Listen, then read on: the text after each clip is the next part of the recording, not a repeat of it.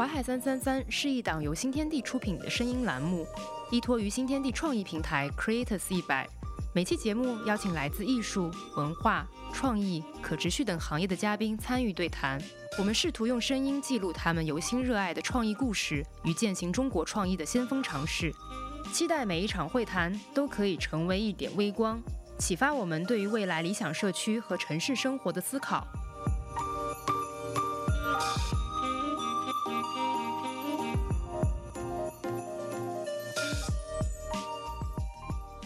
大家好，欢迎收听淮海三三三，我是主播一土。今天是三八妇女节，现实意义而言，它是一个值得任何品牌追逐和发声的节点。但是今天我们想放下这份激进，坐下来与新天地的两位女性好友聊聊她们在创业、职场和生活中的一些经历，听听她们如何突破内卷的焦虑，感受年龄的增长和经验的增加带给女性的勇气。让我们欢迎啾啾跟米娅。大家好，我是周周。大家好，我是米娅。哎，我先跟大家介绍一下啾啾跟米娅吧。啾啾的话是 Monaco 杂志亚太商务区负责人，Win Creative 亚太区商务负责人啊，他都很多啊。Husband Retail 中国区唯一商务代理。此前的话也其实跟新天地合作缘分很深啦。当时有作为韩国视频品牌 Monday Edition 的代理的时候，有跟上海新天地共同去做这个 Pop Up 的一些活动。而后的话也创立了自己的健康饮品品牌 Goodo，并且因此获得了 Title 杂志2020年的 GNT 一百的奖项。那米娅呢，是我们的合作伙伴。米娅也是深夜谈谈播客网络的主理人，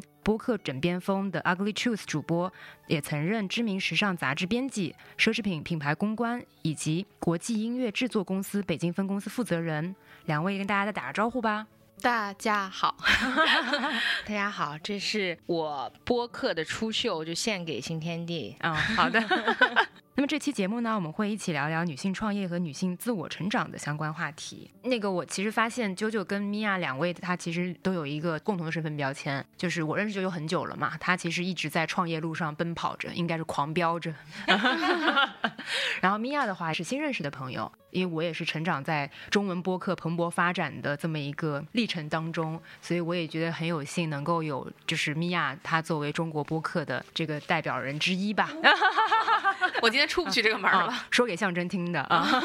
可以跟他叫板还是可以的，可以可以可以。两位其实都是创业人，嗯，然后米娅作为深夜谈谈的主理人，播客的这么一个新风口的这么创业人，其实也有很多的一些想法，所以这个创业的标签算是两位的这个。我觉得身上比较统一的一个点，所以今天也是邀请两位可以互相认识一下，大家可以创谈谈自己创业的故事。要么先从舅舅开始，你从哪年开始创业的？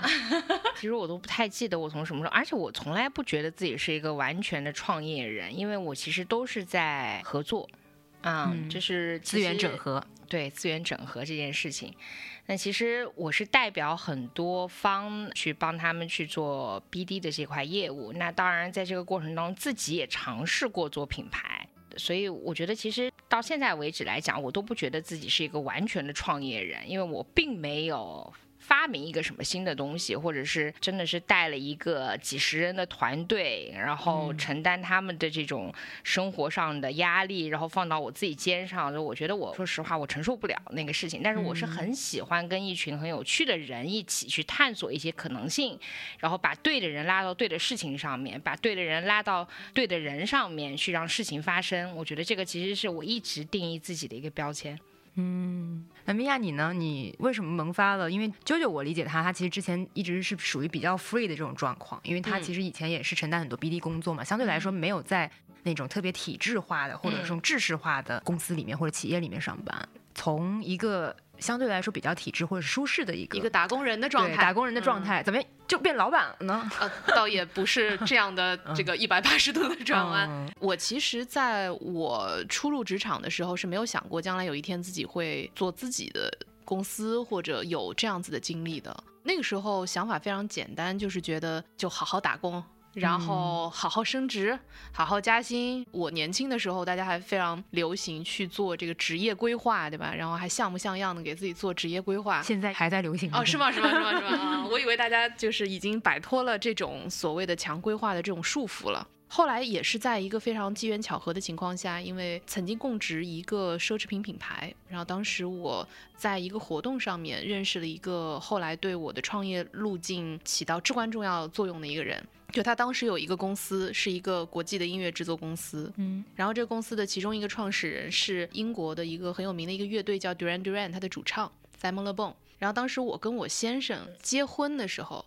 我们的婚礼进行曲就是 Duran Duran 的一首歌，哦嗯嗯嗯，所以呢，他就有一定的宿命感。而且我们当时没有任何自己出来做任何事情的经验，就是我都是在一个团队里面。所以当他跟我讲说，哎，你有没有兴趣来帮我做这个中国分公司的时候，因为他们当时想进中国，嗯，嗯我其实是就是大惊失色，非常惊讶的。受宠若惊，对、嗯我甚至觉得这是一个我承担不起的一个啊信任。嗯，嗯，那个是在你工作大概第几年的时候？嗯，差不多工作了也六七年的时候吧，嗯啊、大概这样的时候。嗯，就已经是中级的打工人的时候，对，中级嗯打工人，我当时也很纠结，于是就也在跟我先生商量嘛，因为我老公以前是做音乐行业的，嗯所以这个水呢，他多少还是趟过的。嗯，然后他就跟我嗯讲说，呃，你要是搞不定呢，好歹就是我还能就是稍微帮衬一点儿，就至少你不至于被人骗。嗯那我心想说，那可以。哦，所以那时候其实是你是独立，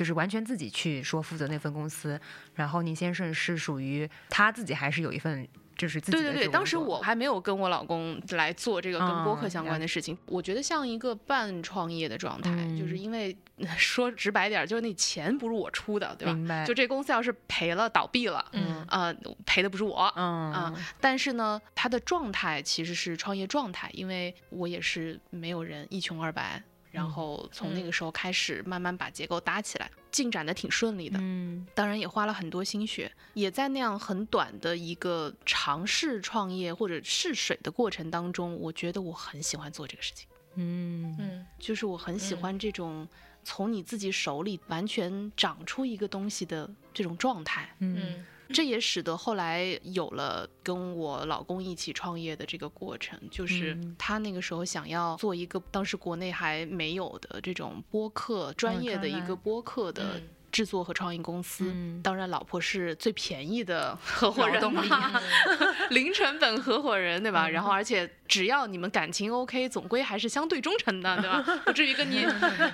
那么，当他邀请我的时候，呃我会觉得是我不排斥，甚至我比较拥抱的一种生活和工作的状态。嗯，就你其实是属于你一下就爱上了，就是那种感觉，中间没有再迟疑过。就是当别人把那个工作交给你，让你来去做中国区的整个的负责人的时候，你是虽然心里有忐忑，但是其实一下就觉得，哎，这个感觉挺好的。所以就是当这个象征可能提出这个 offer 的时候，你也是比较欣然的接受，并没有觉得说，哎，好像那个经历也不是太顺畅，所以我又得再回去一个比较舒适的位置。嗯，这是一个很好的问题。其实，在做第一个就是那个音乐公司的时候，没有那么顺利。嗯我曾经差点觉得自己要死在那个从台北到东京的一个飞机上了，因为我当时累病了，病得很厉害，然后当时卡在台北，但我需要坐一个红眼航班去东京。当时我有一个我的日本的同事，然后我们俩都在台北的时候，他当时就觉得我可能要死在那个机场或者那个飞机上，就我已经咳到说不出话了。对，然后所以嗯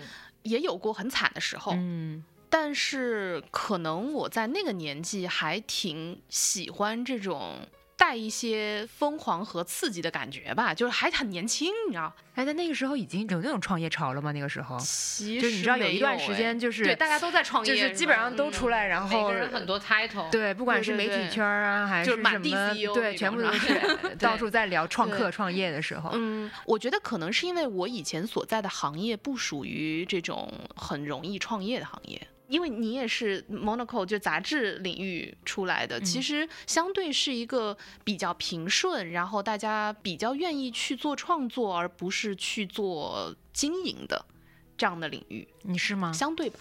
我会有点不一样。其实哎我快来说我从我看 Monaco Win Creative 是我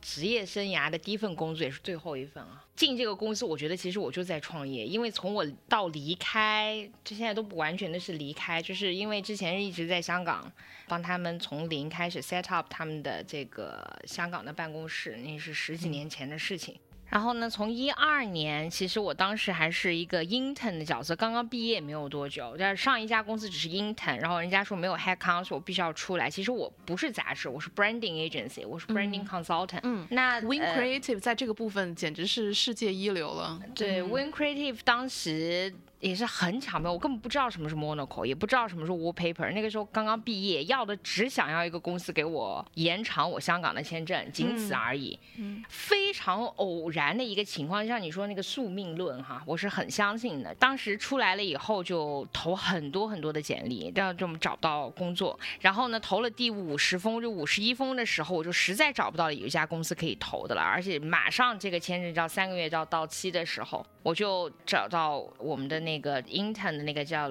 我在 Lando 啊，其实朗涛国际然后实习，然后这个设计师的部门就跟我说说，哎，叔叔你试一下这家公司叫 Win Creative，我一 search 他们的 website，其实他们完全没有在香港有 office 的，完全都是在伦敦。要不是今天碰到你，我都不知道他在国内曾经有过这样专职的。对他在香港，我当时我想没有呀，他说哎你管他你就投，然后我就。发了邮件过去，这个是唯一一个最快回复我的，因为他们刚刚签了太古，嗯啊、所以其实太古里是我的第一个项目。嗯那太古里，因此我觉得跟商业地产结下缘的一个原因，就是太古里的整个 naming 开始，brand identity，还有整个的 experience，其实都是 Win Creative 做的。那他们就因为要接这个项目，所以说就 set 了这个香港的办公室，然后我就进去，我以为作为一个 intern，我上面应该有老板、老板的老板、老板的老板的、老板。当时就发现啊，进去了以后只有一个人，然后呢？很久不能习惯这件事情，因为你从一个 intern 完全不知道怎么去跟客户去谈，而且我根本不会说广东话。在香港十几年，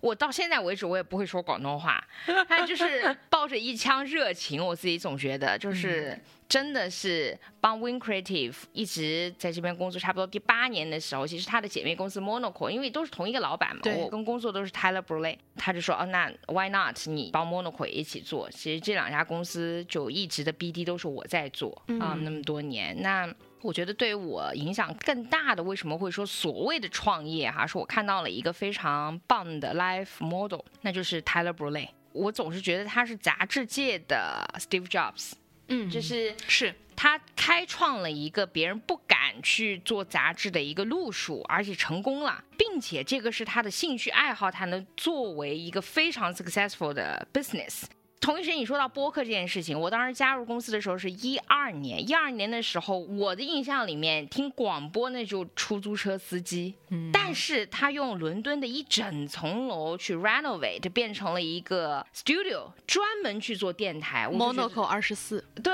我现在都还在 run，对对，现在非常的好。我就觉得这个老板疯了，怎么尽是就是逆流而上？别人在做 digitalize 你的 media 的时候，他只做纸媒，而且我们的那个纸媒，哦，现在好像在跟 Monaco 打广告一样，但是它确实非常非常的棒的是，它的纸张是意大利的，整个印刷都是德国的，用最贵的快递 UPS 去全世界 shipping。任性，对，每一张你在 Monaco 上面看到的照片，都是他非摄影师去拍的。嗯，所以这个的制作成本是非常非常高的一本杂志。悄咪咪问一下，大概嗯要多少钱制作一本的话？起码我们的一本杂志一期的话是应该是十五万英镑，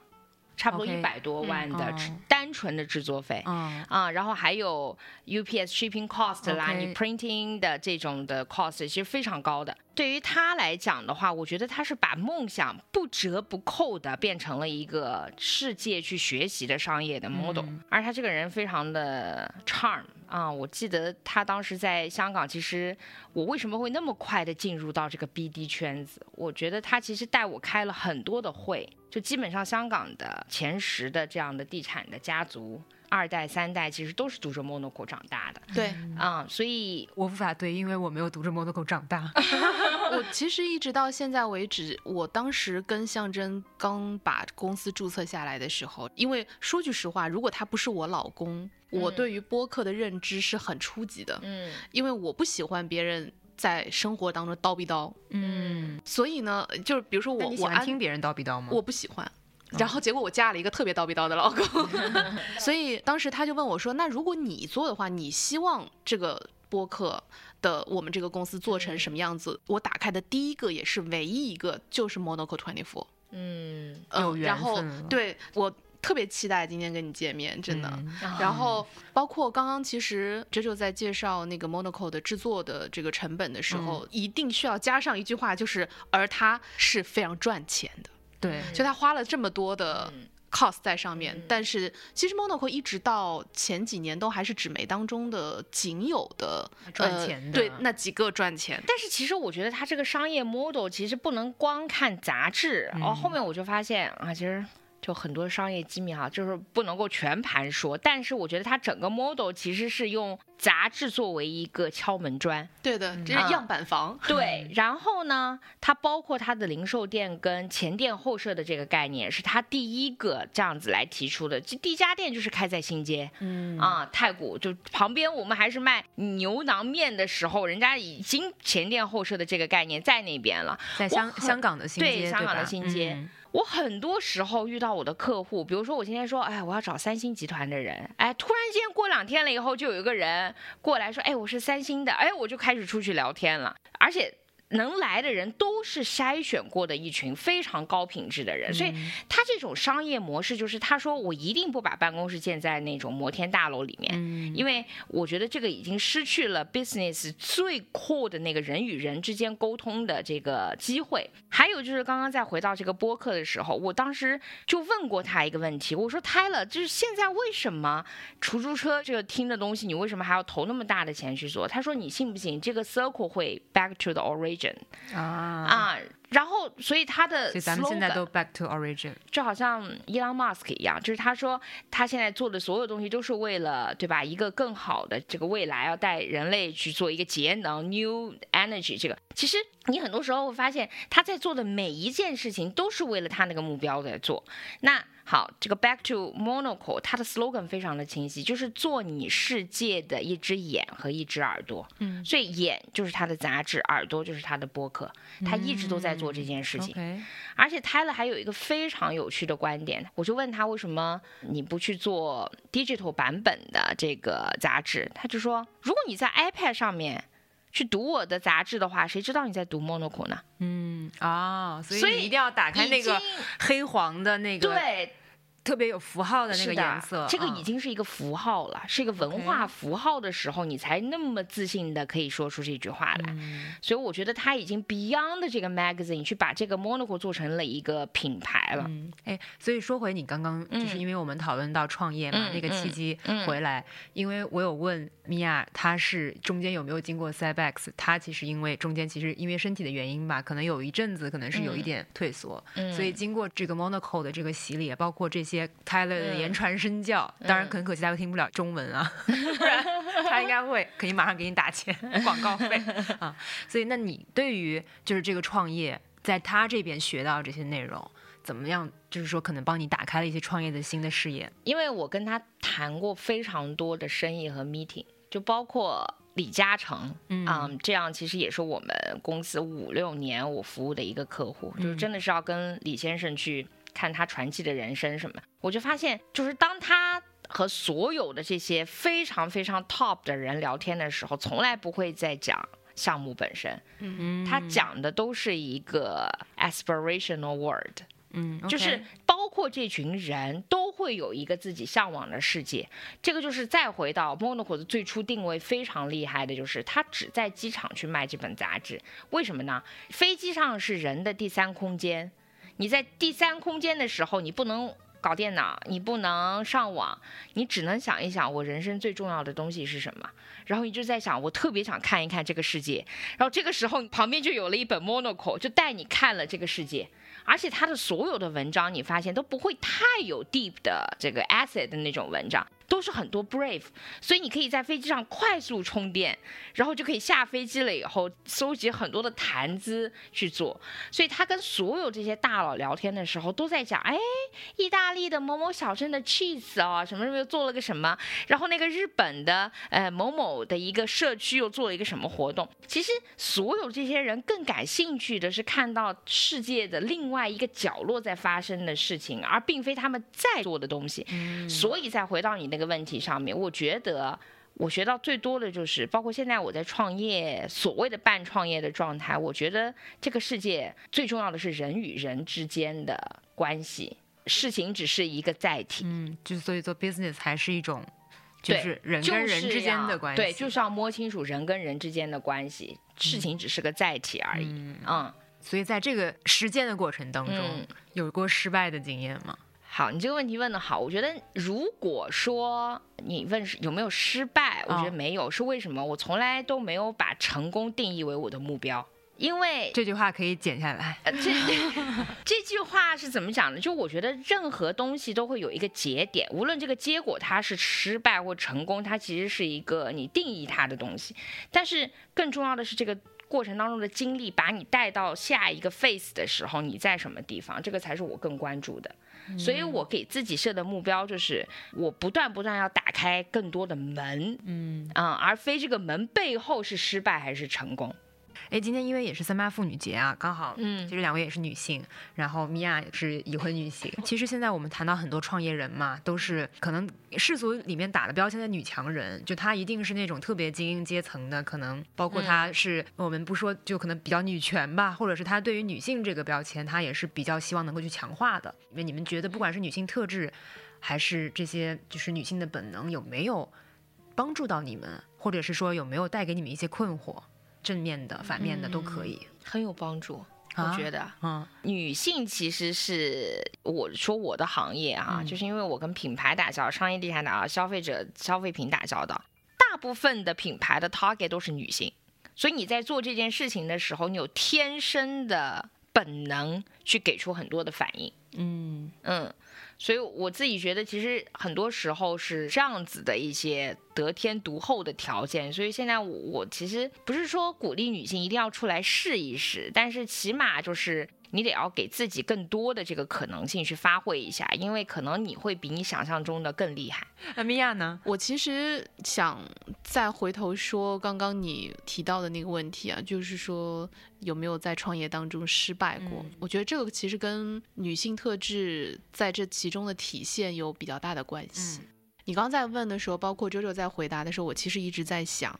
我很诚实的说，我其实一直在失败。就是我一直在累积失败的体验，嗯，我觉得这种相对愿意储存和咀嚼失败体验或者这种体验的，我觉得男性很少这样干，舔舐你的伤口，它不一定是为了治愈，而是说，我觉得女性拥有强大的在破坏当中重生的能力，女生非常的有韧性，孩子都敢生，还有什么不敢？对呀，对呀。我觉得恰恰是女性的那一面，会让我觉得，第一呢，我觉得女性会比较相对更愿意去抱有一种愿景，或者说你比较愿意去为一个相对比较长远的可能性去，就比较远视一些。嗯，那所以在没有那么快得到眼前的回报的时候，你没有那么容易放弃。嗯，第二就是女性会更敏锐。然后也更愿意去从失败当中总结经验嘛，对吧？就是我们都是这么过来的。但是女性可能也有一个问题是比较容易困扰我的，其实说到底就还是荷尔蒙，就是你的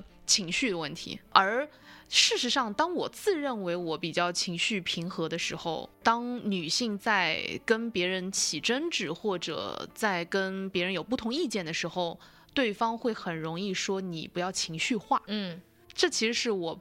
很讨厌的一句话，一说完这情绪化之后，马上层层火，马上就情绪化了。对。我觉得这样的东西，女性在尤其当你在创业的过程当中，因为你需要不断的去面对很多外界的阻力的时候，我到今天为止都还没有办法很好的调试这个问题。比较诚实的说，嗯，那我觉得刚刚大家讲都是，就是我觉得女性特别善于自省，跟就是让自己变得更加的更完整吧，就是你不断的在提升自己，嗯，包括刚刚两位其实给我的回答，可能给我的感觉是这样子，不管是什么，我从一次次失败里面去累积，还是啾啾说的，他其实需要去寻找那些可能对自己，不管是工作啊，还是创业，还是人生可能更有利的那个部分，我觉得这个是。刚刚给我的感觉就是，女性真的就是，如果她自己想变得好，她一定会变得更好。嗯因为她有这种能力。那么有没有在这过程当中，其实有遇到一些比如说不公的一些状况。我觉得这个问题倒不是说一定要挑起一些什么争议啊，因为我觉得相信在今天的这个节日里面，会有很多很多人谈论各种不公的这些问题。那么我觉得很中立的去讲，当你们在去比如说不管创业啊还是生活的时候，有遇到过，比如说对于。这这部分需要克服的，特别是对于女性这部分，觉得有一些不公，或者是一些可以做得更好的地方。嗯，那我先来，我先来控诉一下，也没什么，讲个故事啊。当然，这个我觉得没什么不能讲的，因为他是面对国际友人的控诉。哎，我忘了是做大内第几年，可能是第二年吧。然后呢，当时我们想要，因为我自己很喜欢喝清酒，所以我当时就有一个狂想，就是我想要去找一个清酒的酒造，然后我想自己去酿一桶清酒。酿完之后呢，我就再把它就是拿过来，然后当然是卖给或者说分享给我的听众们。其实这个可能酿酒业或者说清酒的这个酒造啊，总的来说，它对于女性，你其实不太能。一方面，它也在对于日本来说，也是在二三线城市、三四五六七八线城市，对吧？它不是在最核心的城市，然后它相对比较传统的一个行业。嗯。所以我当时其实找了我的一个朋友，那个朋友是个男生。通过他，然后曲里拐弯找了个关系，找到了一个日本的酒造。他已经算是酒造当中相对比较开明的，他愿意让我自己去酿。我们当时提出这个想法的时候，对方就是说我们得要先见一面。嗯，然后我们就觉得说，可能对于日本的朋友们来说，可能这个规矩比较多啊，对吧？或者比较谨慎。嗯，毕竟是这个国际贸易呢，对吧？我当时正好也在京都，所以我就说我可以去一趟。嗯，我们去了以后，我的朋友也介绍说这个是这个是什么公司的社长，对吧？社长，社长对面也是个社长啊。然后当他看到我是个女的之后，他就全程在跟我的朋友讲话啊。他是不是默认你不会说日语？但他可以先面对我说，然后再对吧？就是我觉得这个我还是有一定的这样的 sense 的。而且呢，当天中午本来他准备要请下舅，也就是老子吃饭的，他说什么什么那个餐厅没开，所以最后中午招待我吃了一顿猪排便当。后来就谈谈谈谈谈，就是说那个要准备下单，下单多少多少量的时候，然后我就摆出一副哼，老子能拍板的那个姿态，他才开始跟我讲话。所以我在以前的人生当中，我觉得相对是顺遂的。我没有非常清晰的体感感受到我被男性或者被某种语境无视。嗯，其实没有过，或者可能大家也许私底下也有，但是至少大家都是场面人，对吧？就是我没有碰见过这么不会围场面的。但是这个真的就是甩我一脸。嗯嗯。嗯，当时我在心里盘算说要不要不要下单算了，但后来觉得嗯钱还是要赚的，但是后来就还好。那他后来就是有变得更加，当天晚上就请吃大餐。嗯，就说你呢，很幸运哈，我从来没有过这样的体验。嗯，因为。其实你说日本、韩国，我有一个九年的韩国男朋友。我对韩国其实是所有人都说这个是一个非常歧视女性的社会，但是我觉得我一点都没感觉到。嗯。然后包括对日本来讲的话，因为我当时创业的那个孤都的原料，全部都是要从日本去进口它的那个酵素，然后我跟那个社长的关系也是亲如兄妹一样，就是很好。嗯。包括在香港，我那么多年我都不会讲广东话。但是我总觉得我也没有被香港人怎么样包括英国哈非常难搞的一堆人。但是我就觉得，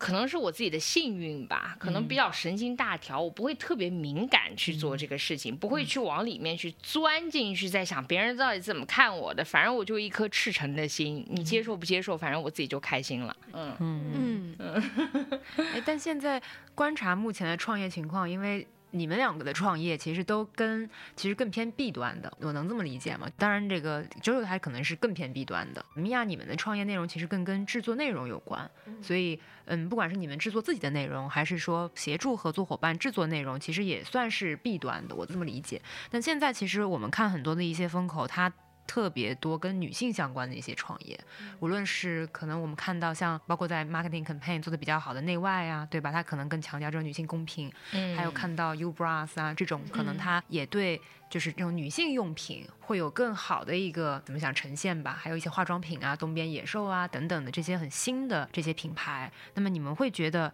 这个是一个市场的机遇吗？如果我要去 describe 我的这个创业的路径的话，其实应该是 B to B to C。或者是 B to C to B，为什么这样讲呢？其实是因为 B 端是我的客户，没错，是给我钱的人，但是他给我钱的原因是因为我足够了解 C 端。那我了解 C 端的基于也是基于我可以说服 B 端去让 C 端更喜欢 B 端，所以其实这个事情不是一个单纯的两点一线的事情，我自己觉得其实是找三方的一个 balance。然后，所以我自己觉得你说。消费品现在就是它的 target，它怎么去取悦这群人或者怎么样，其实是所谓的那个 branding consultant 要做的东西。但是最后消费者买不买单的基因和元素非常非常的多。所以如果你没有办法去真的跟 B 端去共创一些东西，或者是知道它的 business 的 model 是怎么样的话，其实你很多东西给出来是很虚的。因为再回到哈第一个问题，就是我为什么创业这件事情上，就是。这个饮品品牌当时为什么是创业？因为我发现我做 branding consultant 太多年了，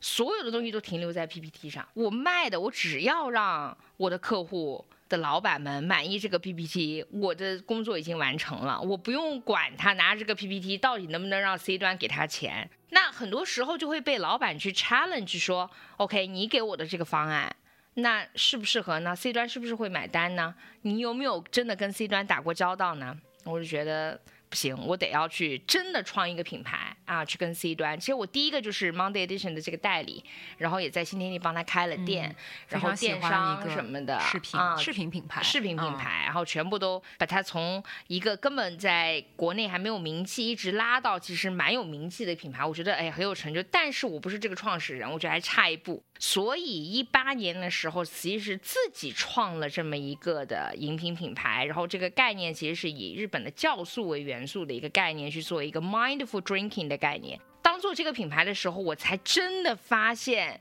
哇，B to B 是很简单，B to C 真的非常的难。所以我用这个经历去回头再去做 consult 的时候，我发现我会站在客户的角度更多。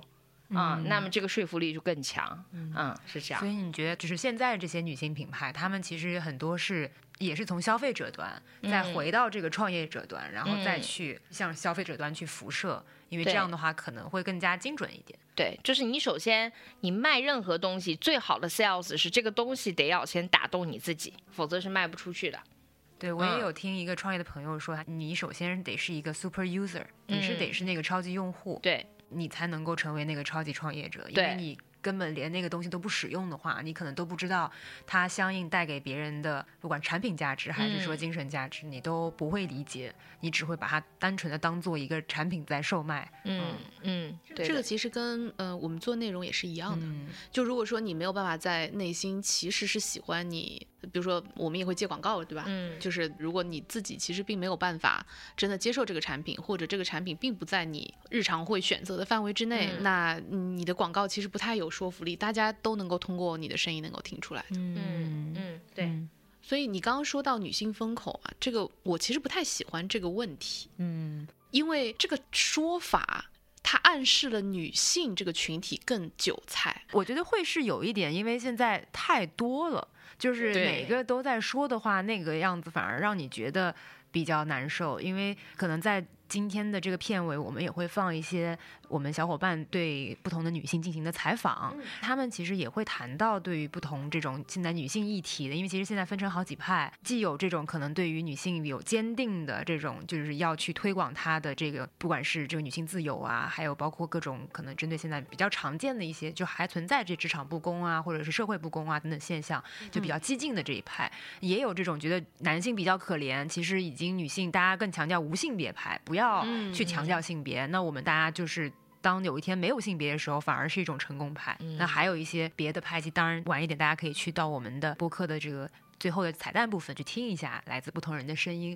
所以刚刚米娅你提到的这个有点消费女性的这个嫌疑吧？嗯，你说的这个韭菜的这个话题。其实我觉得以前不是经常会看到那种数据，就是说，比如说在尤其是一些消费类的平台，它会公布的一些消费数字，包括对于市场的一些分析当中，都会说，对于一个平台来说，可能女性是第一位的，就女人和小孩儿，这是最容易花钱的。嗯，再往下是老人，再往下是狗，然后最后是男人。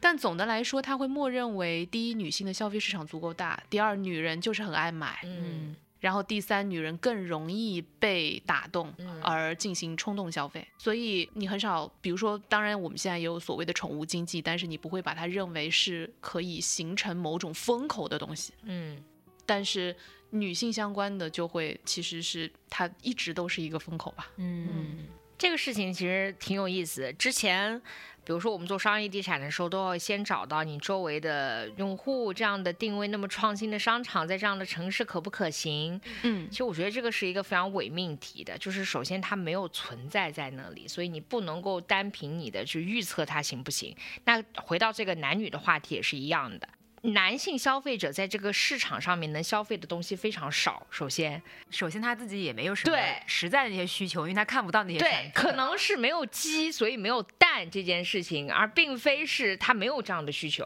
所以整一个社会是帮着女性去塑造这样的形象。所以男性说：“哎，你去买吧，无所谓了，反正也没有我施展的空间。”那如果说有这样的一块板块出来给男性，可能男性就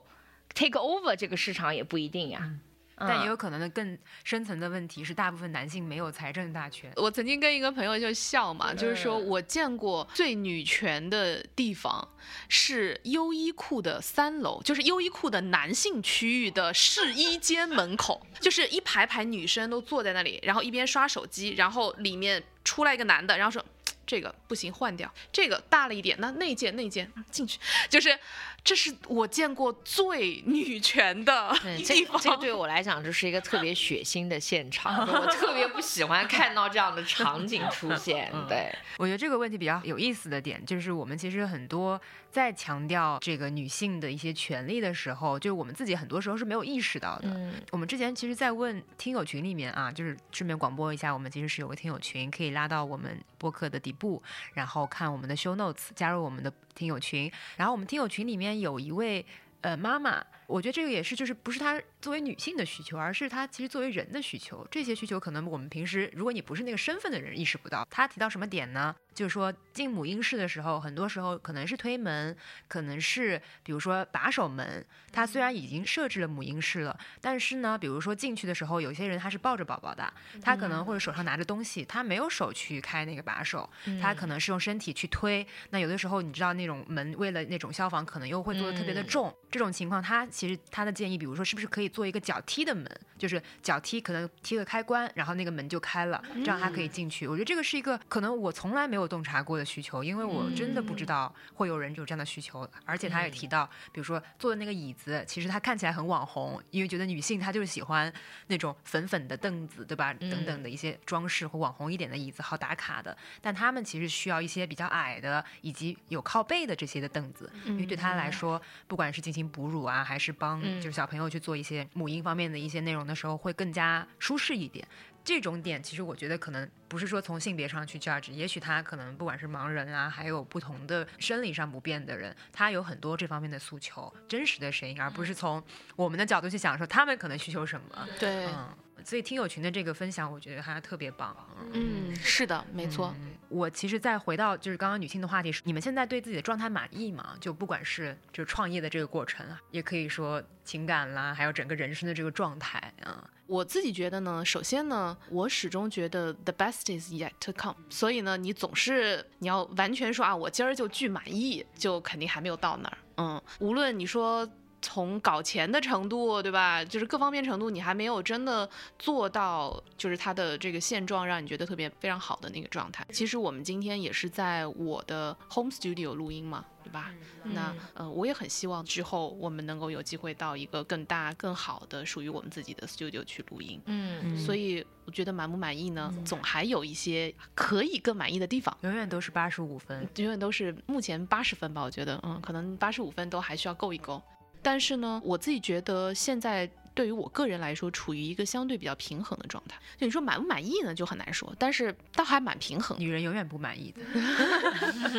对，因为我之前可能 Veron 比较清楚，但是 JoJo 不一定清楚。就是我之前其实是跟我老公一起做这个公司，做了四年多。嗯嗯嗯。我们其实放了好多好多东西在这个公司里面。不仅仅作为公司的合伙人，然后同时，其实你也把你的夫妻感情逐渐的异化成了一种兄弟情合作关系。对，然后包括跟家人的关系，包括所谓的，就我有一次还在跟他讲说，我们以前在疫情之前，其实有一块业务，就是会跟我们的听众大家一起出去旅行，嗯，就每一次去的地方都是我精心挑选，觉得我也很想去，然后包括我先生也很想去的地方，但每一次真的到了那儿，我们都在带团，你知道吗？嗯，就是我们两个没有留下特别多美好的回忆。就你去过了，你所有的记忆都在工作，甚至都在吵架，因为在当中可能会有很多问题产生。那所以就是这种创业关系，跟有对你们的婚姻或者是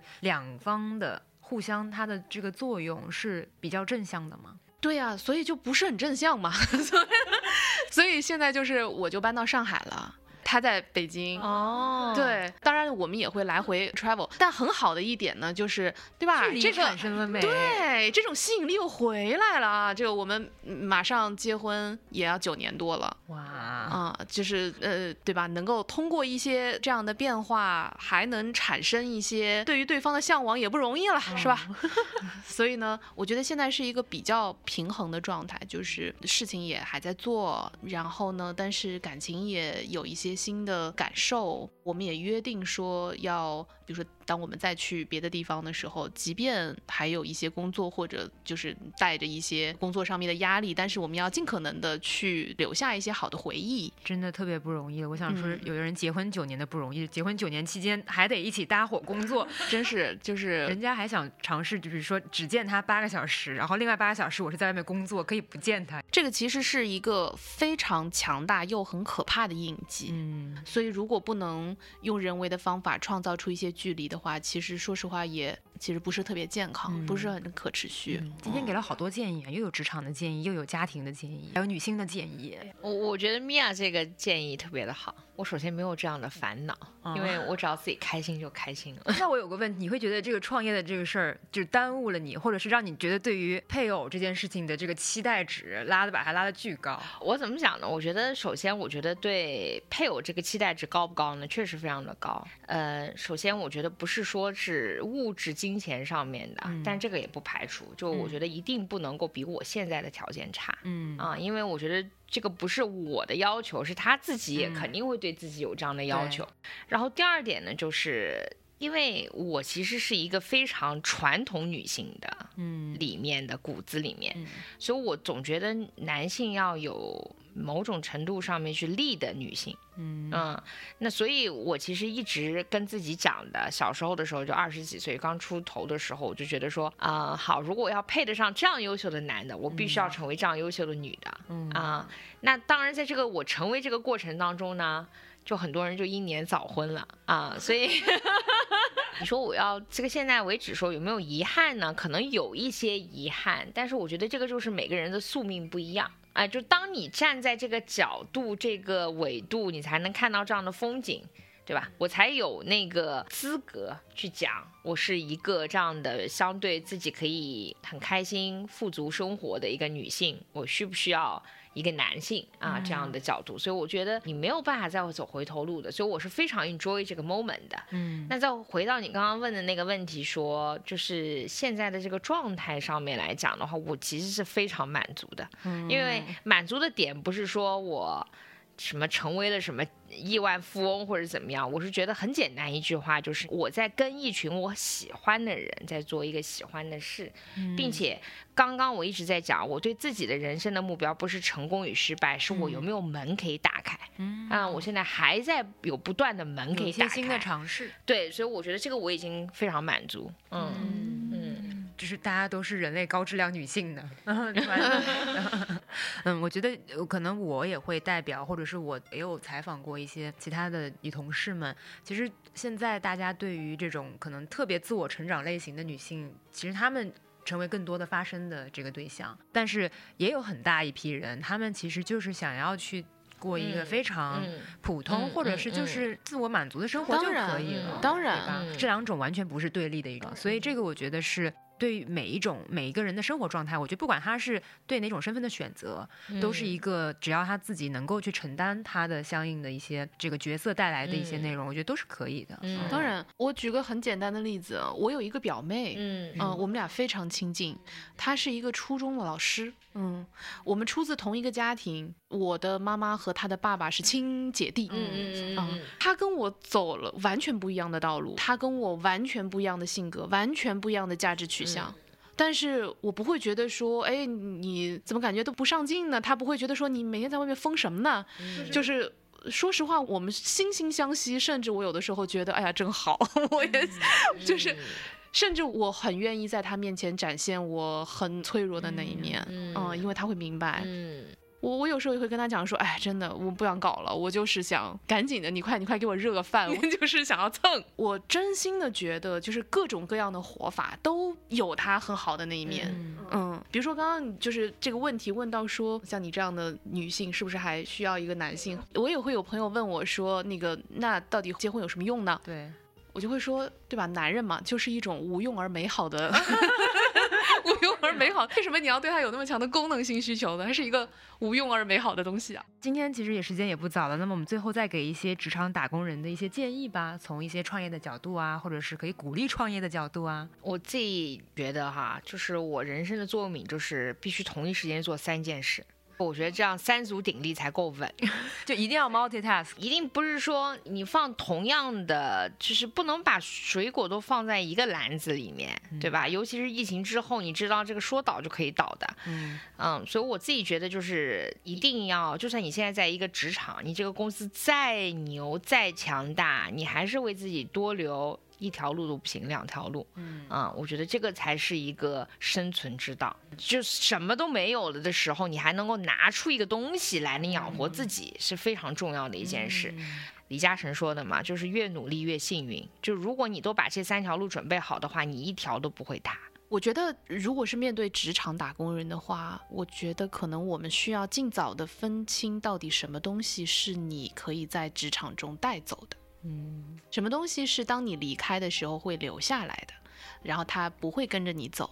而哪些东西是它会赋予你的。我觉得，当我还在职场的时候，我并不明白这个道理。可能我更多的是就是把自己的活儿干好，对吧？但是你不会用心的去想，说我到底在这里我自己的成长的东西是什么。但我还是会觉得我开窍的太晚了一点，可能未必所有人都有这个幸运，或者有这个，就比如说风险偏好，去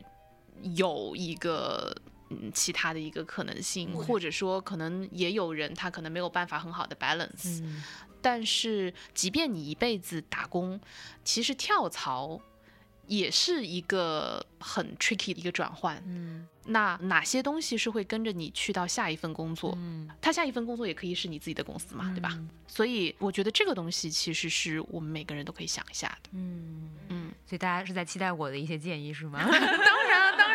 我其实这个建议也是食人牙慧啊，就是最近有一个小伙伴跟我说的，因为那天我跟一个就是朋友聊天，然后我觉得他有点在否定我，然后我有点不高兴，就跟第三方的这个朋友啊说了，然后他就说，如果他给你的思路打开了一些就是不一样，那么我觉得你应该是觉得这场谈话应该是赚了。啊、嗯而不是应该觉得就是别人是在否定你。当然，这个我不排除他是用别的 PUA 的手段 在否定我，一定要自我包容。但我觉得我听下来，我觉得其实每一个人他都在寻求一些自我成长，不管是主动还是被动的。嗯这个不管是在否定，还是现在大家也遇到很多一些焦虑嘛，也遇到一些职场 PUA 什么的。嗯找清那些可能对你比较有用的，攫取那些可能对自己的成长有用的部分，比较正向的去看待那些对你可能有一些不同意见跟声音的人，我觉得那个会让你有更加成熟的心态去面对。嗯，对，好的，那么今天谢谢大家的时间，也谢谢听众朋友们来听我们三个可能跟三八节现在特别火热的这个女权的稍微有点不太一样的这个话题，听一听嗯个人成长的一些经历、嗯，啊。那么谢谢大家。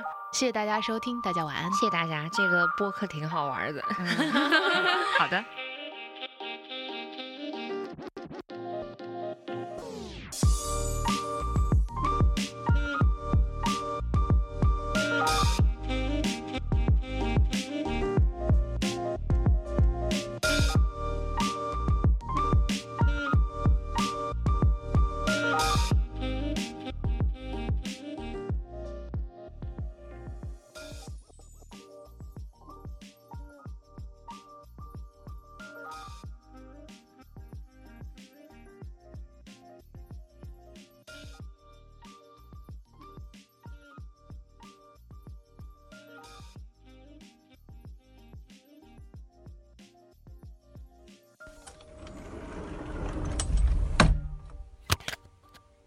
这次我们的采访主要是两个问题。第一个问题呢，就是你作为一个女性，在自己的职场的生涯当中，有没有一些困扰到自己的情况，或者说你焦虑的一些内容？另外一个呢，就是还是作为一个女性，你在日常的生活当中，你观察得到的，或者你想象得到的，我们这个城市的建设和包括商业消费的内容，还能够为女性提供一些怎样的服务？先说第一个问题啊，我觉得在工作中的困扰。就是我比较感受深的是，其实我一直不是用年龄去界定自己，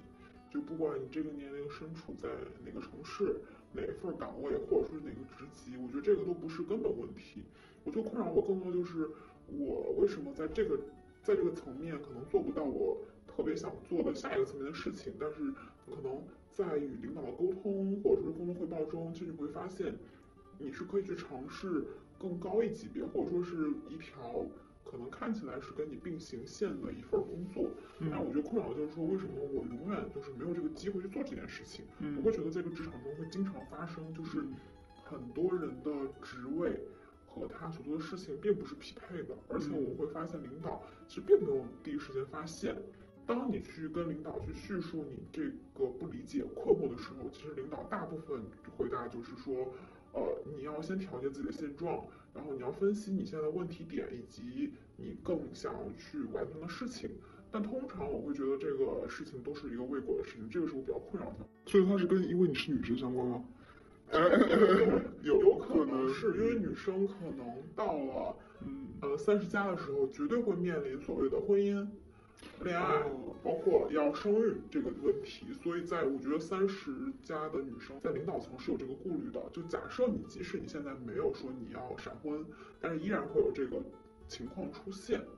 我觉得会有这个，但是对比同一级别男生的话，我觉得他们自己想做的事情、想处理的东西会更宽裕很多。嗯嗯，对，我赞同这个观点。对，嗯。然后第二个问题，我会觉得就是从。很简单，从一个服装店，它绝对会分男装、女装、童装这三个品类来说，我觉得这个观点是很难改变的。但是呢，我会觉得有一个事情其实可以做到，因为我会发现现在的母婴室越来越多，其实是一个很好的一个趋势。但其实有一个事情也可以做，就是我曾经在日本，我特别喜欢的一个点就是日本的所有的厕所旁边都会有一个小小的化妆室，这个化妆室是允许男女都通用的，它没有性别的区分。然后呢，就是我会看到一些在地铁上，可能他今天工作比较疲惫、特别崩溃的人，会突然冲进去，然后把自己锁了十分钟再出来。然后也有一些可能在路上我上班需要补妆的人，呃，利用转车的一个间隙去补妆。我会在他商场，特别是商场的地铁站，会经常看到有这样的一个小小的一个，他写的就是化妆室，但是它下面写了就是不限男女。我觉得这个其实蛮好玩的，嗯，我觉得而且这个点就是。第一，它没有把性别划分那么明显。第二呢，我觉得特别是在上海、北京一线城市工作的人，绝对是有一份压力释放不出来的。他可能走在路上那一瞬间得到了一个电话，或者发现老板在群里 Q 他，那一瞬间肯定会有情绪。但如果有这样的一个封闭空间，他能进去待十分钟，我觉得会好很多。嗯，其实我觉得商场还是蛮有条件做这件事情的，因为你厕所建再大。你的工区这么大，其实只需要一个一平米的小隔间就好。你刚提到一个点，就是很多化妆间，它其实只会在女生的那个厕所里面出现，但其实有的时候男生他也会有这样的这样的需求在。对对对对，他也会有需求。同样的，他其实不管是任何一种类型的人，他都会有自己情绪控制不了那一刻。嗯，所以他有的人就可能会忍到回家。那如果当下他真的想要一个没有人看的环境的话，这就是一个很好的场所。嗯，我会觉得这个小房子还蛮有意思的。嗯嗯。那第一个，我觉得大家都差不多吧，就是刚入职的时候，HR 会问，嗯，就是什么婚恋情况，有没有小孩，要不要生小孩这种。然后还有就是，对于我来说可能还好，但是有的公司会要求着装，女性一定要穿高跟鞋，或者要穿裙子什么之类。嗯，这种就是很离谱。你看过一个调研吗？就是那个在日本有过一个调研，就是问一个公司的人说，女性穿高跟鞋上班是不是一件理所当然的事情？百分之七十的男生选择当然，百分之三十的女生选择了这是没有必要的。然后公司第二天就说要让百分之七十的男生穿高跟鞋过来上班。嗯，很不错啊。那第二个问题，我就是你问我的时候，我想了一下对商场还有消费的想法。其实我不太喜欢逛商场。然后我想，为什么我不喜欢逛商场？我想到就是我从小以前不是百货嘛，然后百货它基本上什么一楼是珠宝，然后什么几楼是男装，几楼是女装，几楼是运动装。当时我就非常的不舒服，就是我妈会带我到那个女装那边买衣服，which 我就是什么都买不出来。就是感觉现在的购物中心是好一点，然后品牌也是会刻意的去强调的是无性别，把男装和女装放在一起。但是它其实是，就是我在这里找不到我想要的东西。嗯嗯，它有点像是，比如说啊，就是长沙人，他们生了小孩之后，然后那个小朋友从小就吃辣的。嗯，只要那个小朋友不是特别的特立独行，或者特别有自我觉醒意识，他就会。就是天生认为就应该吃这个东西，因为它没有别的选项嘛。但是就是，反正从小我就对买衣服这件事情非常的抗拒。哦，我懂了，就是你会觉得我们不应该在最初接触到某一个东西的时候就是单一选项，而是多种选项，就是可以让你去发现更多的、尝试更多的可能性。嗯，但是从小就是没有那么多选项之后，就会导致其实它是限制了一个人的选项和发展嘛。嗯嗯。所以我是感觉，就是我觉得是我碰到的一些非主流性向的人群也好，还是非二元性别的人也好，其实这些人在某一个时期非常喜欢网购，就是他们的喜欢的东西没有办法在主流的商场里面被看到。嗯嗯，我觉得是是我发现，就是还挺多人喜欢网购衣服的。然后就是还想说，就现在的购物中心，虽然很多品牌就是刻意的在强调无性别，但是其实男性男装的衣服的功能就是非常的好。比如说，男性的衣服的口袋就是巨大。然后女性的口袋就是什么都放不下，然后一定要再买一个包。就是有些袜子就是很好穿，但是它仅限于男性，就是它更适合去关注某一个性别的使用的场景，因为他们会认为男性是他们的一个主流的消费群体。对，但是呢，就是又感觉在现在这个消费的社会下面，其实是看起来是把女性作为主角的。消费主义就是把女性主义这些东西包裹起来，它做了一个替代，看起来好像是更强调女性了，但其实就是把他们的嘴巴捂住了。嗯嗯，就是它是一种被浪漫爱包裹的一个毒，毒有点过，可能是一个糖衣炮弹。嗯，就是他让你买很多好看的衣服，但其实就是并没有让你去追求和男性一样的东西。嗯，这样他们会把很多就是说不好看的口红的色号打包，然后做成一个 set，然后卖给男生，说你可以送女朋友，然后就钱就浪费掉了，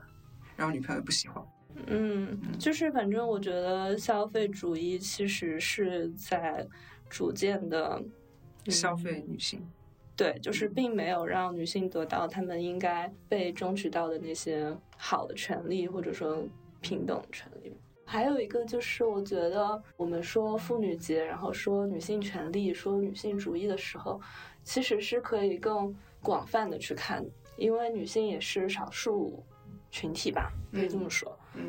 在某种政治立场上的少数群体。对，就是在政治立场上的少数群体，其实还有很多其他的群体也是的。嗯，就是包括啊非异性恋，然后还有商场，其实也没有，就相当。于更少的考虑到了这些人的需求，比如说商场是不是可以有第三性别的卫生间？嗯，这个是一个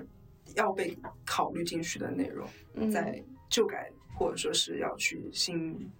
嗯，其实有挺多那个美术馆已经有了，有了，对对吧？对我们那个苏博对西馆那边。然后，其实现在也有很多人，他的着装是非常的中性的嘛，就是无性别的。嗯。然后他们去厕所的时候，就会有一些异样的眼光。嗯。比如说我朋友去的时候，就是他很不喜欢在外面上厕所，就是因为这个。好。焦虑的话其实还好，因为前司的领导和现在领导其实都是女性，所以我其实觉得现在越来越就是女性能够在这个职场上面有更多自己的一个发挥了。包括我前司的这个老板，就是可以晚上喝酒喝到四点，然后就是 social 的那种类型，所以我其实觉得女性的这个壁垒真的是有在逐渐的这个打破的。但是就是三十五岁的这个门槛，其实也一直有所耳闻吧。但因为现在还没有到这个年纪，但是就说三十五岁之后，可能在就是你如果现在已经不是管理层的话，就是你到三十五岁再找工作，其实还是比较困难的。甚至你可能就一直做，可能就是类似于专员这样，对，这样 PPT 女工这样的一些工种吧。然后所以这个虽然还没有经历，但是也 kind of 有一点焦虑在，就是毕竟已经三十几岁了，嗯。然后至于第二个问题的话，其实也有考虑过。我觉得在就是整个的这个公共空间来看哈，就对我举个最小的一个例子吧，就可能厕所这一点，就是其他人有提到过无性别或者男性或者女性这个话题，但其实从这个整个的生理的。构造上来讲，女性上厕所的这个时间就是要比男性多出两倍的，所以在可能坑位的这个设置数量上面，就理论上就是应该比男性要多。你可以很明显的看，就比如说这种，就是呃旅游的一些景点啊，就女性是这边是大排长龙，甚至有些就是要。到这个无障碍厕所去上，但是男性就进进出出非常的快，嗯，所以我觉得这倒也不是说性别歧视吧，但就是我们从根源去挖掘，就是它根本上就是女性上厕所的时间和频率要比男性的多，而且时间要长，嗯，所以我觉得数量上可能是比较小的一个点吧，我觉得我们也可以关注到。然后还有一个就是因为我也想到，就是有一些商场它的那个门就。进出口就是开开的那个门很重，对的，这一点的话可能也是比较小的一个点，但我觉得这种设置其实本身可能也是为了可能更多的是男性的一个力量来考虑的。所以我觉得可能很多基础设施这个上面是要再多去考虑一下。我男生能打开来，那我就不用考虑女生能不能打开了。对，有一些就特别的重，就是可能因为我本身也是比较力气小的，所以就是要使出吃奶劲才能去打开那个门。我不知道是不是可能也是为了让男士方便去展示他的男性魅力而设置那么重的一个门，我不太确定啊。然后还有就是，比如说像公交车上面啊，还有地铁上面那个。就是拉环啊，然后这些高度什么之类的啊，我觉得可以，倒也不是说女性嘛，还有孩童的也可以考虑一下，有可能设置的，比如说有一些低一点，有些高一点，能够去做一些性别上面的一些考虑。我觉得都是一些比较细小的点，然后包括像这个在上海的话，出行的。能够方便出行的一些推车的这些道路其实也比较少的，就是妈妈去推那些车，婴儿车，婴儿车，尤其是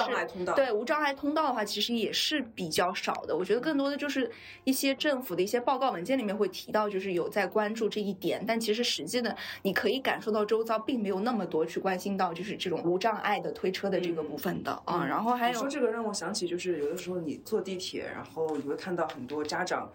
因为他们没有办法进入那个无障碍的那个电梯，所以他只能把婴儿车收起来，抱着孩子再上去，其实也是蛮危险的。所以我觉得这个引导要做好。你无障碍通道的那个电梯，你是给需要这方面服务的人，那就是给他们去使用。你这些不需要的人，其实你是可以不用去使用，你有正常的扶梯可以去上下楼。对，其实还有一点，倒也不是说女性吧，其实像那个可能盲人通道这个，我看到过非常多次，就是盲人通道它。并不能说就是一走到底的，甚至当中就有一些的那些就是凸起的那个，它其实是歪歪扭扭的，所以一点都没有为真的实际的为盲人考虑。我觉得就是盲人主如果走在上面，肯定是会摔跤的那种。所以很多人说，为什么我在中国看不到残疾人？其实不是说我们看不到这些人，而他们根本就没法出门。对对对，所以我觉得可能也算是少部分吧。嗯，另外一部分的少部分，就像那些我们所谓的看不到的女性，不是说她们不存在，而是因为。他们没有办法真正的暴露在这个社会的问题上，对的，对吧？对的，嗯。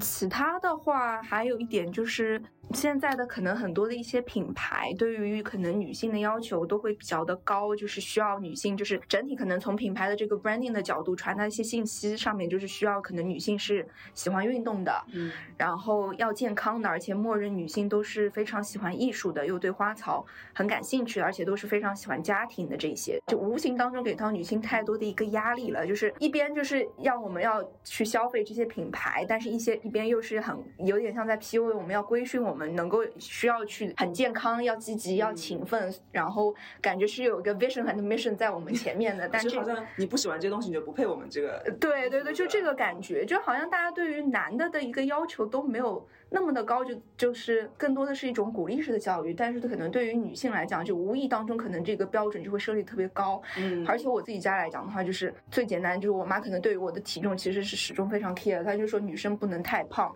你无意当中其实都是就是小到可能家庭，大到品牌，都是对于女性无意当中有一个很高的要求，那其实就是一种压力吧本身。嗯，对的。另外，其实我最后也想提一点呢就是。女性的这个。我觉得不单单是说，就是需要呼吁大家去关注女性吧，更多的是女性自己的一个可能独立自主的意识要被挖掘到，就是要更多的要有自信，而不是说去别人怎么来看待我，别人给我贴很多标签，就很重视这些标签或者看待或者是一些言辞的。更多的女性要有自己的一个自信，就是无所谓你们，就是你们说你们的，我做我的就可以了。嗯，如果越来越多的女性这样自信的能够去无视，我觉得说更多的是无视这些标签，而不是说去。反抗它，反抗的是因为你重视这些标签，你才会去反抗。但你干脆就是无视它，就是这个东西根本不会在你心里面就有存在感。我觉得这才是最好的一个状态，就是无视这些标签，就是我做我自己的，这个才是最重要的。就是在我看来，就是为了这段话，我们奋斗了百年，但是很有可能到一百年之后，我们还在为这段话奋斗，对对吧？就是还是在为说，就我们愿不愿意去撕掉这个标签？也不说撕掉，就是干脆无视掉这些标签。我家庭就是其实算是就是女生也比较多，而且我们家里面都是女性比较强势的，嗯，所以更多的就是对于可能男性的一些发言，我们都从来都是不 care 的。所以我觉得，可是你妈妈还要你体重不过对对，就可能 女性对女性的要求要求比男性反而更多。我爸倒对我没有什么任何的要求的，嗯，对的。所以说是 也是一个很有意思的现象。是的，是的，就是反正就是说到底，就是我觉得还是要就是 ignore 这些标签的一些附加的一些内容吧，这个才是最重要的。因为我始终觉得你反抗或者说。就是还是听到这些标签的内容，说明你在心里还是芥蒂的。当这些芥蒂被抛去的时候，你才是你就是真正的女性能够达到平等的这样的一个状态的时候。嗯嗯嗯。那个我听说过一个说法，就是一个人他真正强大的时候，不是说他有多少，他是什么什么学历，他是什么什么一个社会背景，而他真正能够自洽的时候。是的，就是我觉得你这两个词非常对，自洽是我今年最喜欢的两个词，所以我觉得是非常重要的。我觉得没有什么特别的焦虑，因为如果说你作为一个独立的个体，撇开性别不谈，你有足够的工作能力，那你在工作的环境上面就应该只受到工作能力的评价。在你工作能力足够强的情况下，那应该照理来说，其他的一些东西都是可以被撇去的。嗯，所以我觉得目前来说，我没有碰碰到什么特别大的困惑。嗯。这个问题，如果真的要提建议，我觉得这个是有一个事情是比较难改变的事情，因为你周遭有很多人，你是没有办法改变他们的一些 mindset 的。所以我举个例子，比如说一些店员，或者说是并非硬件条件上面的这种感知，其实才会更明显一些。就比如说你去买一样什么样的东西，之前人家就是说去 Harry Weston，如果你去买钻戒，如果有男生陪你，他会认为。Sales 觉得你是一个更有购买欲望的场景，但如果你只是自己一个人去买的话，他会认为你只是看看。这个是一个他们预设的 Sales 的 mindset。那如果两个女生去买呢？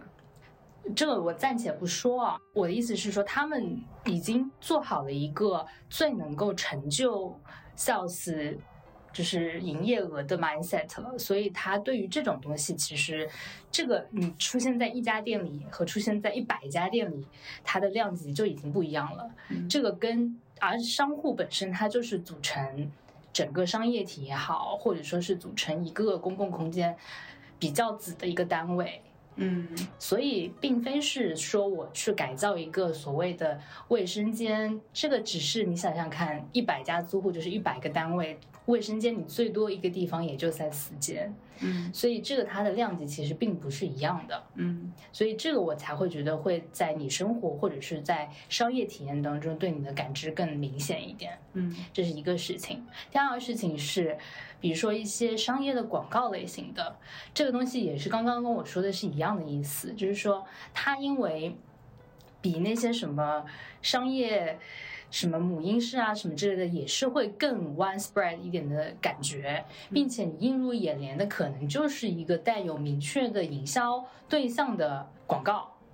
且不说它是带有男性凝视视角或者是怎样的拍摄或者说是意图，但它如果但凡是想要针对女性消费者，那它多少都会带有一点意味在里面。我不是说它真的是涉及，比如说要暴露啊，或者是什么之类的，它不是真的说什么三八营销啊什么之类的。但是普遍来说，它的情况会更针对女性一点。它比如说我手表，它肯定不会是，比如说沛纳海，他就找那个迪丽热巴，嗯，但是你会没有看到过说劳力士但凡去找一个除了小薇或者是什么之外的一个费德勒之外的，对的，嗯，他肯定是在更强势的一些品牌上面，他对于这种代言人的选择也好，嗯。对于广告内容的拍摄也好，这个东西也会组成商业环境当中很大的一个印象。嗯。所以我并不是说说一些我们能够从商业体本身改变的硬件，或者说是一些什么 facility 的这个角度，嗯而是说从整个商业环境的角度，我自己的感觉是这样子的。嗯嗯，但你如果说说这两件事情，我们能做什么样的改变，非常难。嗯这个是环境造成的，这这是个很大的课题了。但是它的确，城市空间也好，商业城市空间也好，都是存在这样的问题的，嗯，对吧？所以你是发现了这些问题，不是啊，我觉得这就是一个非常普遍的一件事情啊。嗯而且有些时候，他们给你才是最一线的这些反馈。你去跟店员沟通也好，你去跟什么营运台的那些人也好，他们的 mindset 才是影响你当时当下感受最直接的一个因素。嗯而不是你走在路上一个人，你可能就看到一个什么样的东西，你忽然 pop up 出一个什么想法，嗯对吧？嗯你要去买东西的时候，人家如果就说啊，你好像有点胖，你穿这个东西不好看，你一下就会被受到打击。但你不会什么自己照照镜子，自己一个想法，对吧？嗯，哦，我大概理解你的意思了，就是你还是会觉得说，如果说我们能够更加广泛的去讨论这件事情，进而去引发更多人对于这些节日也好，或者女性本身她的这个商业的空间里面存在的一个意义和价值也好，能够更多的人去思考和反思，也更多的能够促进我们整个商业环境的一个更好的发展，是吧？我觉得还有一个原因是因为，或者说还有一种，比如说 Ubras 好了、这种，或者说是像珀莱雅，嗯像他们这种品牌，虽然他们从品牌的角度上面来说，的确是对外宣传了有这样子的一种，比如说女性角度的广告，或者说是支持女性角色的一些内容，但是你又何尝知道他招来的那些 sales，或者说是他整个企业的文化也好，这个东西并没有非常渗透的，所以你有的时候会有一点割裂的。所以你是去店里面，你是感受到了什么吗？还是说，因为我没有不去过不是不是，我只是举个例子。啊啊，也就是说，而且很大的一种情况下，因为你作为一个店员而已，嗯你并不会受到非常高的像一个 marketing 从业者或者一个品牌从业者这么高的一个认知的 level。嗯那他不了解这些事情，或者他对这些事情根本没感觉，他受到男权社会或者是整个大社会的一个背景影响，那他当然不会感知到这些事情。其实也 blame 他们，嗯，对吧？嗯嗯所以我觉得这个割裂感是有的时候是社会的一种割裂感，嗯它只是商业环境也好是一个切面，that's all，嗯就这样。然后在公共场所当中，你说了，就是能够怎么样更嗯。service，、就是一些，因为现在我也发现了很多商场啊，都是它的主流客户都是针对女性的嘛，二十五岁到四十五岁嗯。阶段的，对吗？当然有一些商场，它的一些消费者也现在都是这种九零后啊，更加倾向于年轻化了。但是我觉得主要的消费群体其实也还是离不开二十五岁到四十五岁的这种，嗯。就是我们像我们这种除了 window shopping 之后，还是会就是忍不住啊，要买一些东西啊，对吧？我觉得这种也是。对，就是有要求的一些女性，嗯就除了上网网购之外，嗯她其实还是会到商场去逛逛啊、吃吃啊、玩玩啊，就是还是会在线下消费的有一部分。怎么样才能够就是让他们更好的提供一些场所？就是怎么样能够除了一些卫生间啊，就是多了这种化妆的地方给女性之外，还有一些地方就是适合我们拍照的，就是。吃吃逛逛之外，还有一些拍照、网红打卡的地方，对吧？还有嘛，就是休闲娱乐、轻松，比如说可以坐下来打个电话啊，或者是就是把孩子放在那边，有放在那边之后，我们可以就是喝个茶或者对对对对这种就是你也需要一些个人的。